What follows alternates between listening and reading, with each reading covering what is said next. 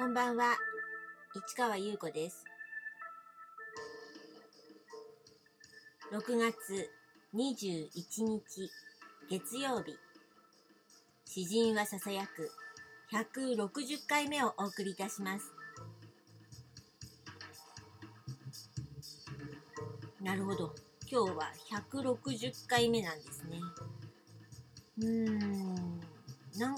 か長かったような短かったような。でももう6月ですからね。今年半分になってきてるわけですよね。そう思うとちゃんと自分やってきたかな？いろんなこととかね 考えたりしますが。昨日も夜遅く、まあ、このラジオ終わった後ですけどハウス・オブ・リー今年やっぱりどうしようかなとか考えてまして。で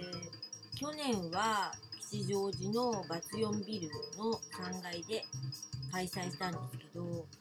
今年はそこにするのかどうか。それから日にちとか日数ですね。どうしようかなと思って。やはりあのいい場所でやるのはあの楽しいしいろんな想像力湧くんですけどその吉祥寺のバチオンビルもね黒い壁なのでねいろんなアイデアが浮かぶんですよ。でもずっと何回かやってきたのでまあまだやりたいことはあるしやってないこともあるんですがなんとなく今同じところでやるのかなんか別なところが見つかるのかなとかねちょっとそんな感じなんですね。でも気に入っている場所なのでこのまま行けば吉祥寺のバス4ビルになるんですけどね。ということで場所っていうのは私にとってすごく大事なんですね。それで昨日もお話ししましたけれども神楽坂のお祭りで新作の詩を発表したという話ねしましたけど。でその時ねあの人気投票で1位になれば神楽坂の上の方の地下のあの大きなギャラリーで個展ができるということで私はねあのその辺に住んでいる友人知人みんなにあの連絡してぜひ来てくださいとあのお願いしました。そしてぜひ投票してください。要するに私の番号をね書いてねっていうことですよね。で本当にたくさんの方に来ていただきました。そしてあの忘れないでねとか言いながらこれあの私の番号書いてねとかって言ってたんだけど昨日も話しましたけど台風の翌日だったので風がすごくて私はその板展示作品をの板を持ったまんま動けないわけです。そこでずっとなんかいたい,、いましてそこでみんなで話したりとかしたんだけどとにかくすごい人だったんですね。にぎわってて。で昨日もちょっと話しましたけどそのスタッフの男性ですねちょっと年配の方々がなんかあの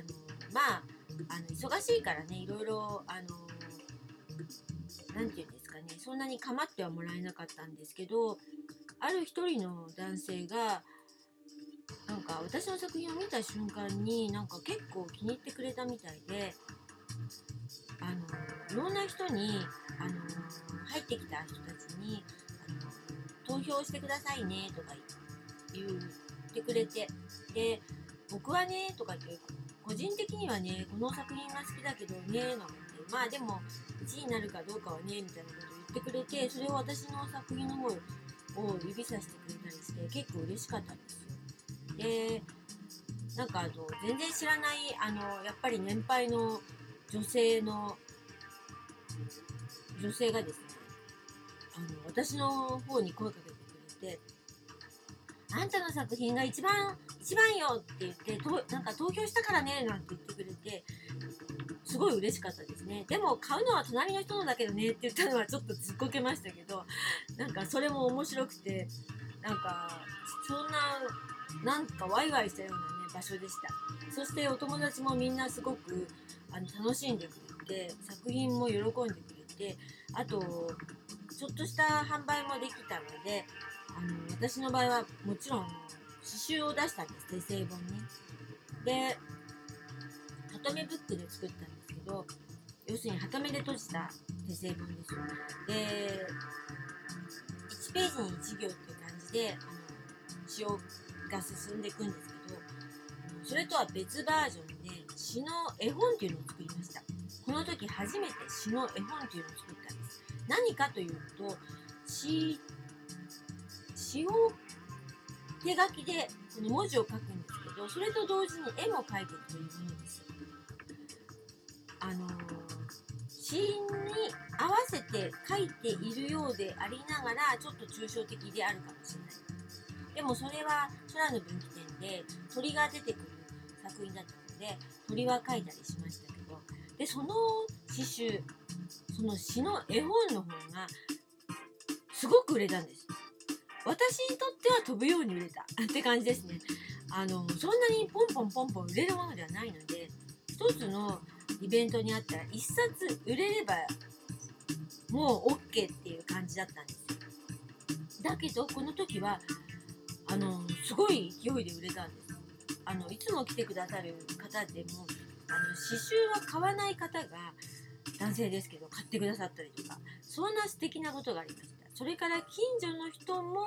あの通りがかりに私の作品を見つけて「何やってんの?」とか声かけてくれた人もいます。その人は実は歯医者さんの奥さんなんですけどなんか近所だったんですがちょっと声かけづらくてかけられなかったんですけどたまたま散歩かお買い物に来て私の作品を見つけたという不思議な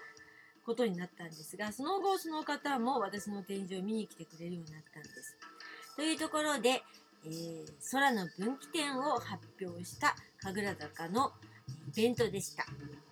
というところでこの続きはまた明日ね。